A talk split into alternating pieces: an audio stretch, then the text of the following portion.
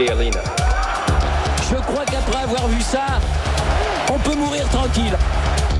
C'est historique. Bonjour Fabrice Dalmeda. Bonjour à tous. Aujourd'hui, le président de la République se rend au Mont Valérien en souvenir de l'appel du 18 juin 1940 du général de Gaulle. Cette date, on peut le dire, c'est un tournant dans notre histoire. Bah oui, on se souvient, la France était envahie. Le 17 juin, le maréchal Pétain demandait l'armistice à l'ennemi quand? Le 18 juin 1940, le général de Gaulle lance un appel à la poursuite du combat sur les ondes de la BBC.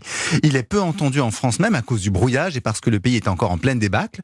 Parmi les rares qui réagissent immédiatement, 75 marins de l'île de Saint qui partent dès le 19. Mais l'appel ne change rien à la mise en place du régime de Vichy au sud, de l'occupation au nord. Effet limité donc à court terme. Cependant, cet appel fonde une nouvelle légitimité, celle de la France combattante, celle de la France libre. Et c'est à cette France combattante qu'est dédié le mémorial du Mont Valérien à Suresnes. Oui, car dans cette forteresse construite en 1848, 1008 résistants ont été exécutés par les Allemands. C'est d'ailleurs là qu'ils en ont exécuté le plus grand nombre de personnes pendant l'occupation. C'est pour cela que le général de Gaulle a choisi d'y établir un mémorial de la France combattante. Il l'a inauguré lui-même le 18 juin 1960. Une crypte y accueille les corps de 16 morts pour la France pendant le conflit. Un seul des caveaux est vide, le numéro 9. Il doit accueillir le corps du dernier des compagnons de la, de la Libération. Il en reste quatre aujourd'hui, dont Daniel Cordier et Pierre Simonet, qui sont des témoins du premier appel du 18 juin et donc euh, qui euh, essayent de maintenir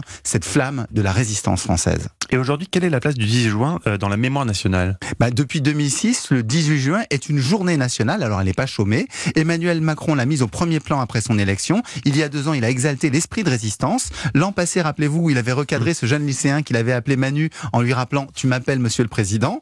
Et sans doute cette année, son message sera-t-il moins disciplinaire et plus rassembleur. Merci beaucoup Fabrice Delmeda. L'histoire à la rescousse de l'actualité, on vous retrouve demain, peu avant 6h15.